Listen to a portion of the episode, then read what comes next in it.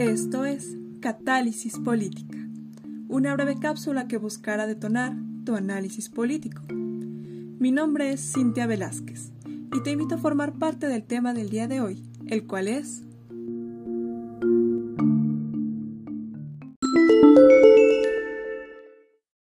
Medios, política y democracia. Acompáñame. Catálisis política. Comenzamos. El tema del día de hoy es sin duda ambicioso, extenso y complejo, ya que las tres dimensiones que pretendemos abordar por sí mismas dan bastante de qué hablar. Sin embargo, el punto focal de este podcast es precisamente su vínculo y ponerlas en conflicto, sus intersecciones.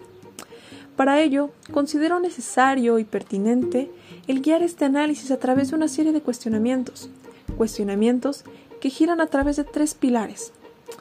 El primero sería problematizar a los medios de comunicación, es decir, reconocerlos como un actor social y político necesario, poner en duda el que simplemente sean conductos objetivos y neutros. ¿Qué otro papel tienen? ¿Qué otro poder tienen? El segundo pilar sería, ya desarrollado el primero, la relación de los medios y la política. ¿Cuál es su mutua influencia? ¿Cuáles son sus pros, contras, riesgos y potencialidades entre ambos? ¿Cómo influyen? ¿Es que acaso los gobiernos pueden controlar a los medios e influir sobre los contenidos que estos publican? ¿O viceversa? ¿Los medios controlan o influyen sobre las decisiones públicas y actuación de los gobiernos? En última instancia tendremos el tercer pilar, el cual sería incluir a la democracia en toda esta fórmula. Ahora bien, ¿cuáles son sus consecuencias para la democracia? ¿Esta relación entre medios y política puede favorecer a la gobernabilidad democrática? ¿O bien representa un riesgo activo para esta? ¿Cuáles serían sus extremos? ¿Cómo es que pueden mediarse? ¿Cuál sería una relación saludable entre estas para el mejor desarrollo de la democracia. Todo esto lo pondremos en duda y trataremos de desarrollarlo a continuación. Para poder entrar de lleno en el tema, comenzaremos con los medios de comunicación en su dimensión política. ¿Y qué es lo que significa el hablarlo en su dimensión política?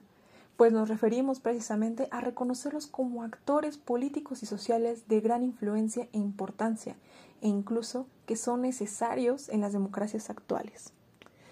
Al referirnos a esto es hablar precisamente de superar esta convicción popular que se tenía acerca de que los medios son únicamente medios informativos que son neutrales y objetivos. No, al contrario, es reconocer precisamente el conflicto político inherente en ellos y también la potencialidad y el poder de influencia que estos tienen en la política tradicional, en la política de las cámaras, del gobierno, del Estado.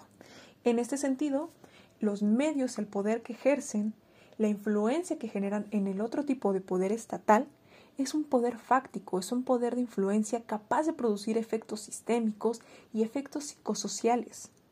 Dentro de esto es donde precisamente podemos meter el concepto de mediatización, a lo cual entenderemos como el poder de los medios, o mejor, como precisamente estos efectos que son empíricamente observables en el sistema político, ya que se encuentran involucrados, como mencionábamos, en tensiones políticas y socioeconómicas que no podrían quedar exceptuadas, sobre todo porque no pueden operar con autonomía del sistema político. Es precisamente que este tema tenemos que irlo vinculando y tejiendo poco a poco, en primera instancia, política y medios. Sin embargo, reconociendo esta potencialidad de los medios de comunicación, ¿cómo es que podemos generar un enlace precisamente a los demás cuestionamientos planteados? Es decir, ya a su relación entre el poder y la política. Es decir, si los medios controlan o influyen sobre estas decisiones o viceversa, si los gobiernos controlan e influyen a los medios. En este sentido, precisamente tenemos que irnos a la parte medular, que es que el poder de los medios se encuentra precisamente en su capacidad de ordenar, estructurar y definir la realidad política, La manera en la que los medios deciden mostrar algo o no mostrarlo es precisamente este ejercicio de su poder fáctico. Cuando dirigen sus cámaras a cierta realidad política, a ciertos sujetos que se ven atravesados por ella, es precisamente que están en condiciones de imponer la agenda política nacional o local, incluso la de una campaña electoral. Aquellos que son visibilizados, aquellos que importan, aquellos que son sus problemas y aquellos desde qué perspectiva son vistos. En este sentido, los medios es donde precisamente se meten en una disputa simbólica alrededor de la generación de sentido público, en el que cumplen un papel central. En este sentido, el encuadre de la noticia es precisamente y uno de los puntos máximos de este poder y de la ilustración de cómo es de que funcionan. A continuación, en el siguiente fragmento, desarrollaremos los dos pilares que nos quedan pendientes la relación entre los medios y la política y su mutua influencia, así como posicionarlos dentro de la democracia. Los trabajaremos en conjunto porque, como recordaremos, los medios no pueden estar exentos de los efectos del sistema político. Por lo mismo, es necesario contextualizarlos dentro de un sistema democrático y los efectos particulares que tienen y el cómo interactúan entre sí. Partiendo de la siguiente pregunta, es que si los gobiernos pueden controlar a los medios e influir sobre los contenidos que estos publican, la respuesta corta sería sí, y tienen una justificación amplia. Eh, tenemos que tener en cuenta todas estas posibilidades de influencia y de poder que tienen los medios de comunicación, es decir, tanto marcar la agenda política, cuestión que es de suma importancia e injerencia para el régimen político en turno, hasta su poder comunicativo en cuanto a ocultar a toda la información que no le sea favorable en primera instancia al régimen en curso, ya que puede poner en tela de juicio su gestión y su legitimidad. Así también utilizarlo en contra como el revalorizar y hacer una propaganda mucho más notoria de los aspectos positivos de, de, su régimen para reforzar alguna legitimidad u obtenerla si es que no la tenía afianzada todavía. Los hechos que acabo de mencionar podrían parecer incluso características de un régimen totalitario o poco democrático. Sin embargo, hay que tener en cuenta que incluso los regímenes democráticos no pueden liberarse de ello, ya que también buscan gobernar la menor resistencia posible, utilizando a los medios como un medio eficaz para neutralizar precisamente estas resistencias. Otra vertiente dentro de la misma pregunta que nos ayudará a enlazarla con la que sigue a la inversa sería precisamente de que los medios de comunicación muchas veces no son únicamente de iniciativa privada o requieren también en cuestión económica del financiamiento del Estado o bien pueden estar también vulnerables a la cooptación por parte del Estado. Cuestión que si no son independientes, inevitablemente también se encuentran a merced de la voluntad y del mensaje político que busque dar el gobierno en turno.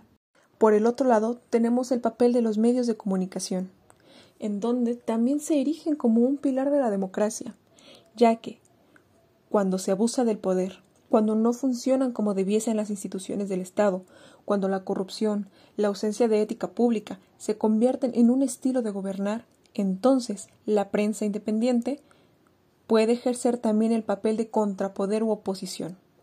Aquí voy a hacer un énfasis respecto a que tiene que ser la prensa independiente, ya que debe de tener las condiciones tanto económicas como incluso estatales para poder desarrollarse, por ejemplo en este caso los periodistas, y poder ejercer de forma libre su ejercicio dentro de la comunicación. Es así como, ante la inoperancia de otros controles institucionales, la prensa puede acabar convirtiéndose en la última señal del mal funcionamiento del sistema político y sobre todo en la defensora de los valores democráticos de la sociedad. De forma breve y a modo de conclusión, me encantaría poder recolectar parte de los elementos que hemos vertido hasta el momento, en el cual tenemos más que claro que el derecho a la información conforma una base clave para cualquier moderna democracia, ya que es precisamente en la posibilidad y el acceso que cada ciudadano tenga al conocimiento de la esfera pública en donde se encuentra precisamente su capacidad de actuar.